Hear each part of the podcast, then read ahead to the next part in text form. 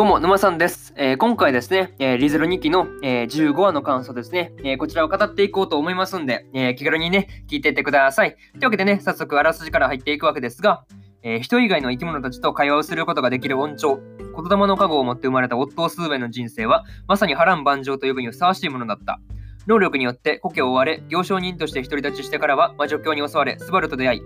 そして今もまた文字通り命がけの鬼ごっこの真っ最中。オットは与えられた役割を果たすため、ガーフィールの猛攻をかわしながら必死に時間を稼ぐ。というね、えー、アニメ公式サイトからの引用です。ここからね、えー、順次感想になっていくわけですが、まず一つ目ですね、えー、オットーの過去というところで、えー、オットーのね、その過去が明らかになったわけですが、まあ、まさかね、そのオットーが過去とかね、なんかそういう特殊系のね、まあそういうのを持ってるとは思わなかったんで、まあちょっと驚きでした。うん。まあ、あとはね、その、あの、お兄さんにね、まあ隠すように言われていたことをですね、あのー、そうですね、まあ弟に言ったことが、あのー、弟のまあ言ってることがね、まあ嘘ではないというふうに証明するためにやって、そのゾッタムシ野郎ですよね、うん、とか言われてるのはちょっと、うん、理不尽が過ぎるなというふうにね、まあちょっと思ったりしました。うん。まあね、その後もですね、まあ、権力者の娘のね、えー、八幡を暴いたら町を追い出されるわですね、まあ、なかなかこれも大概だなというふうに思うんですけどね、なかなか権力ってひどいよね。そう、こういう使い方されると権力もなかなかひどいなというふうに思うんですかね。はい。またね、まあ、町から追い出された後もですね、えー、行商人としてのその努力ですよね。うん、これをしてきて、その今につながってるっていう感じがすごい、なんていうのね、良かったなというふうに思うんですが、まあ、なんかね、こういう、なんていう、今につながってきてる過去の物語みたいなね、うん、こういうところがすごいめっちゃ泣けるよねっていうふうなところですね、えー、めちゃくちゃ言いたいです。はい。めっちゃこれを言いたい。これをそう、何が一番言いたいでこれですよね。そうそうそう。なんか、今に繋がってるみたいなね。うん、こういう話結構好きなんでね、うん、いいねっていうふうに思ったりしました。うん、これがね、えー、一つ目の感想である、えー、オットーの過去というところで、えー、そして次二つ目ですね、えー、時間稼ぎというところで、えー、オットーがね、その折れそうになった時に、そのオープニングですよね。これがその流れるっていう展開がすごい熱かったなというふうに思うんですが、いや、もうこの時はもはやそのオットーが主人公ですね。もうここはそう、さすがにオットーが主人公だなというふうに思うんですが、まあ、なんていうのね、そのアイテムを駆使してガーフィールを翻弄するのは、なんていうのね、そのアイテムを使ってるとはいえですね、まあそうですね、オットー自身の戦闘能力というよりかは、まあアイテムですよね、うん、この辺駆使してるんですけど、まあ純粋にそのガーフィールを翻弄できるあたりですね、まあ十分強いんじゃないかなっていうふうに思うんですけどね、まあなかなかそう、純粋にすごいなというふうに思いました。まあ、そしてね、そのオットーがもうピンチというか、まあね、個人戦終わりというところで、えー、そうですね、まあ、ここぞというタイミングで、あのラムがね、その駆けつけてくれるっていうのもすごいいいよね。展開として。そうそうそう、ラムが援軍として駆けつけるっていうのがすごいいいなというふうに、えー、思ったりしました。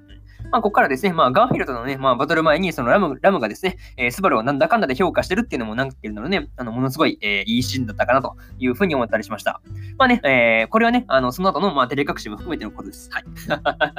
そう、照れ隠しも含めてね、あの、なんだかんだ評価して、まあ、やってるのがいいよねっていうのを思いましたね。うん。これがね、えー、2つ目の感想である、えー、時間稼ぎというところですね。はい。で、次、3つ目ですね。えー、大事なのは、大事なのは最後というところで、えー、そうですね、スバルとね、まあ、エミリアが、えー、お互いの本音を吐き出していたわけですが、まあ、なんていうかね、そのリアリティ高めのなんかチャー喧嘩みたいなね、うん、感じだ、感じでしたね。なんか見ててそう思ったんですけどね。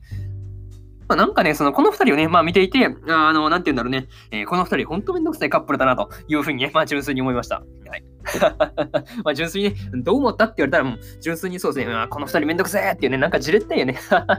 なんか純粋にすごいじれったいみたいなね、うん、感覚があったなというふうに、え、思います。うん。まあそれと同時にですね、えー、どうなることやらと、まあハラハラする感じで見てました。っていうところを、まあすごい言いたいね。そう、このね、二人の口論見ててどう思ったって言ったらこの二つですよね。っていうのを思いましたっていうところと、あとあれですよね。あの、ここぞという時に、ここぞという時に、あの、スバルのね、あの、お母さんのね、あの、言葉が出てくるっていう展開がすごい良かったなというところしてね、わっって感じですね。個人的にああいうの好きなんよね。そうそうそうそうそうそう。なんかね、あここぞという時に、あの、言葉が出てくるみたいなね、ああいう展開好きなんで、すごいいいなというふうに、え、思ったりしました。まあ何にせよね、まあ本当大事なのは最後ですよね。結果が全て。まあ別にそうそうそう、そんなね、なんか熱く語ることではないと思うんですけど、まあ本当ね、大事な大事なのは本当に最後だなというふうに思い思いましたというところですね。はい。で、これがね、まあ3つ目の感想である、えー、大事なのは最後というところですね。はい。えー、そうですね、最後という大事なのは最後だと言った後で、えー、最後にという後にね、入っていくわけですが、ここでむせた。危ない。ああ、もうほんと嫌。やったね。もう、ここっていう時に、その、なんていうの、むせるみたいなの嫌よね。やっちまったって感じですよね。うん。大事なのは最後みたいなね。ここ、ここで最後にというところでややらかすあたりがなかなかやったなって感じですけど、まあ、それは置いといてください。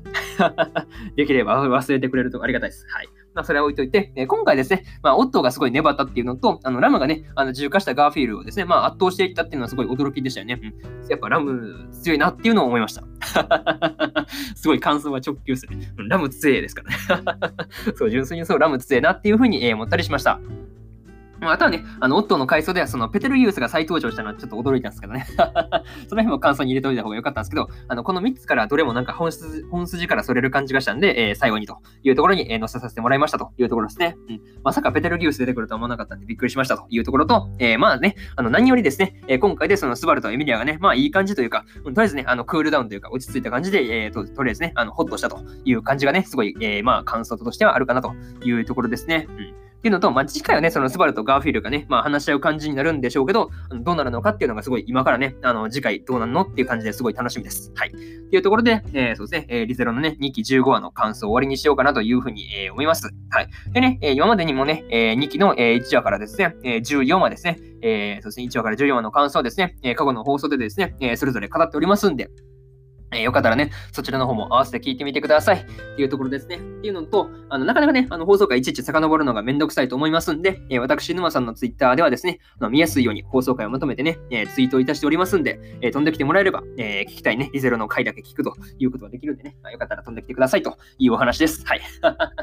まあね、えー、ツイッターのリンクは、え概要欄の方に貼っておきます。はい。っていうのと、えー、そうですね、えー、今日はね、えリゼロのね、2期15話の以外にも、えー、日本、えー、他にも更新しておりまして、えー、働く細胞ブラックの第2話の感想と、えー、働く細胞2期の2話の感想ですね。えー、この2本更新しておりますんで、えー、よかったらね、そっちの方も、え聞いてみてください。っていうところと、えこれがね、まあ今日、えこの2本更新してるんで、本編見た方は聞いてくださいっていうお話と、え明日ですね、明日、うん、まあ明日の、まあなんていうのね、まあそうですね、このラジオの次回予告みたいな感じですよね。次回じゃないんだけど、まあ、明日語るのは、え3本です。はい。明日3本語るんですけど、えー、俺だけ入れる隠しダンジョンの、えー、第2話の感想と、えー、転生したらスライムだった件第2期の、えー、2話の感想と、えー、ゆるキャン2期の、えー、第2話の感想ですね。えー、このね、えー、1、2、3と3本ですね、えー、感想を喋ろうと思ってますんで、えー、よかったらね、えー、明日も聞きに来てください。っていうところで、えー、とりあえずね、今回終わっておこうかなというふうに、えー、思います。はい。7分超えてるからね。すごい、なんかめっちゃ長引いたね。はい。とりあえず終わっておこうかなというふうに、えー、思いますんで、え、そうですね、終わります。はい。長いね。えー、これでね、まあ本日、えー、3本目のね、ラジオ終わりにしますます。えー、以上、馬さんでした。えー、ご清聴ありがとうございました。ね、えー、聞いてくれてる皆さんのおかげで、えー、続けておられます。はい。えー、引き続きね、毎日更新しますんで、よろしくお願いします。えー、以上、馬さんでした。それではね、えー、皆さん、良い一日を。